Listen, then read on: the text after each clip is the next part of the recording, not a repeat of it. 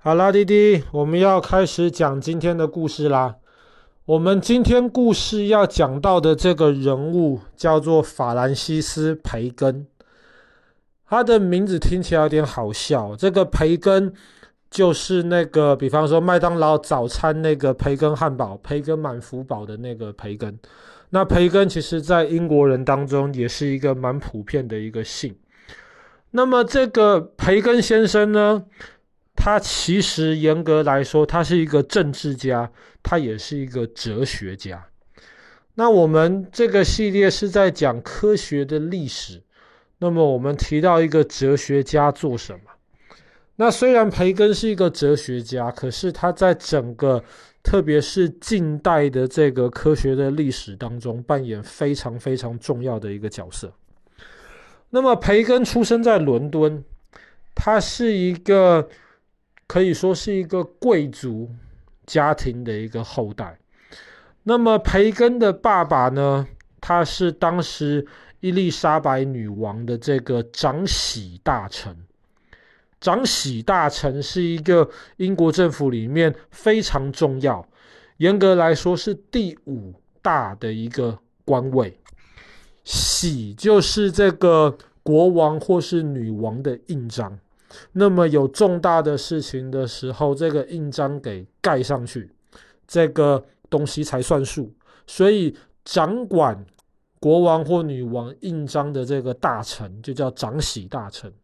他自然是非常重要的一个人物。更何况在那个时候，伊丽莎白女王不是今天的首相，她当时是有绝对的权力的。所以呢，培根呢，从小因为他爸爸的关系，然后他妈妈的妹妹的先生，就是他的这个姨丈，其实也是政府里面的这个大官，所以他从小就在这个，在这个女王面前出入。那培根小时候其实很聪明，所以当时女王就很亲切地称呼培根为他的小小长喜大臣。那么这个小培根长大了之后呢，他一开始是在剑桥大学读书，那么后来呢，读完书了之后呢，他就进到了这个英国政府里面去，当上了大官，他也当到了他爸爸当初当的这个长喜大臣的这个官，他就不是小小长喜大臣，而是这个真的长喜大臣了。那么后来伊丽莎白女王去世了之后呢，新接的这个国王，詹姆士一世，那么培根跟这个新国王的关系也很好，国王就任命培根为大法官。但是当时呢，因为国王跟培根的这个关系太好了，当时英国的国会跟英国的国王关系很不愉快，他们就想说要对付国王的话，我们应该先对付国王的这个好朋友。就是这个大法官培根，那么当时呢，国会就给培根可以说是罗织了一个罪名给他，说他收受贿赂。那么培根没有办法呀，他确实有收受贿赂，可是，在当时收受贿赂，严格来说，其实是一件非常普遍的事情。国会在这个时间把这件事情挑起来，其实就是要给国王难看，所以后来培根这个大法官的这个官位就丢掉了，然后呢，他被国会命令永远不可以再在英国政府里面当任何的官，然后还被罚了非常非常多钱，就是他收受贿赂的这个处罚。他实在付不出这么多钱，后来国王呢，自己就帮培根把这个罚款给付清了，但是培根就没有办法继续的在政府里面当官，他就每天被关在家里面。关在家里面的时候，其实培根是一个聪明人，他也没有闲着，他就开始不断的在思考。他在思考什么东西呢？在培根培呃培根离现在大概是四百五百年前的人，大概在两千多年前那个希腊罗马时代，那不好意思，爸爸又要讲回去那个时代。在那个时代，当时有一个很重要的一个哲学家叫做柏拉图。爸爸之前讲过他，柏拉图有一个学生叫做亚里斯多德。爸爸也讲过他。这两个哲学家非常非常重要，他们讲的话基本上当时以及后来一千年，大家基本上都听他们说的话。他们那个时候就觉得呢，人类的智慧是没有极限的。那么，只要有够多、够聪明的人聚在一起够长的时间，一切的问题都可以找到答案，真理就可以由大家不断的这个讨论当中。慢慢的被发掘出来。那么中国有一句话叫做“真理越辩越明”，严格上来说，其实就是当时柏拉图跟亚里士多德的这个意思，在不断的这个讨论、辩论，甚至有人会认为吵架的这个过程当中，人类就可以越来越接近真理。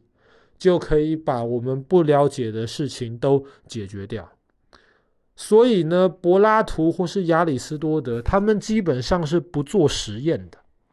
他们就是透过不断的思考、不断的讨论或是辩论，确实他们在当时解决了非常多的问题。那也是因为他们太重要了。他们也确实真的非常的聪明，解决了非常多的问题，所以后来一千年来，基本上西方人都是听他们的，都是遵照了他们这一套的哲学方式开始思考。但是，不是全部的人都听他们的。比方说，爸爸之前讲到那个海石木，不知道弟弟还记不记得？就是第一个搞清楚为什么眼睛看得到东西。第一个试图解决这个问题的人就是海石木。海石木不是欧洲人，是阿拉伯人，所以他虽然知道柏拉图或是亚里士多德的哲学，但是他不完全吃那一套。海石木就是透过不断做实验，总算找到了能够接近去回答为什么眼睛可以看见东西这个问题的答案。那培根在被关在家里没事做的时候，他也就不断开始思考这个问题。后来培根就得到了一个结论，就是亚里士多德或者是柏拉图的那一套系统完全是错误的。是的，人类是很聪明，但是呢，绝大多数重要的问题都不是在脑筋里面想就可以想到答案的。要找到答案，只有一个办法，就是去做实验。培根当时就举了几个例子：人类可以发明火药，我们知道火药是中国人发明的；或是人类可以发明这种印刷术，印刷术基本上也是中国人发明的。发明这些东西，不是来自于一堆聪明的人在讨论。而是来自于有人不断的去做实验，所以你要透过不断的做实验，你才可以找到真理。严格上来说，其实还不完全是透过不断做实验。培根的说法呢，是你要对事情要先观察，透过观察当中，你要试着找出一些逻辑。这个逻辑就是你的假设。那么，当你有了这个假设之后，你就要去设计实验，来看看你的这个假设是对的还是错的。那么，如果这个实验的结果呢，越来越接近你的这个假设，你的假设很有可能就不是错误的。有一个很有名的一个例子，就是。当时在欧洲的人，他们看到全部的天鹅都是白色的，所以有人就说：“哎，全部的天鹅都是白的，只要是天鹅就一定是白色的。”那么培根当时就说：“你不可以证明全部的天鹅都是白色的。你要怎么证明全部天鹅都是白色呢？就是说，你要到全世界全部的地方，把全部的天鹅都抓到，一只一只看是不是白色的。只有你每一只都看过，你才可以做出这个结论，说全部天鹅都是白色的。而要把全世界每一只天鹅都抓起来看，是不可能的事情。所以培根就是说，我们应该这样子来回答这个问题，就是我们要证明。有天鹅不是白色的，那么这个时候你就不用把每一只天鹅都抓起来看了，你就到处去观察。如果你观察到的天鹅都是白色的，那么很有可能天鹅就是白色的。但是你只要有一天发现到天鹅也有黑色的，那么你原来的这个假设，你原来的观察就被推翻掉了。就是透过这种不断的对旧的假设推翻的这个过程当中，你就可以越来越接近真理。那么培根的这套想法其实对后来的影响很深，他当时就把他的这种思想写成了几本书。现在英国的这个皇家学会。基本上就是当时一群人在讨论培根的想法的时候，后来建立出来的皇家学会就是非常强调培根说的：你要透过不断的做实验，那么你才可以去找到支持你这个假设的证据。如果没有支持的证据的话，这个假设就是错误的，那么你就要做其他的假设。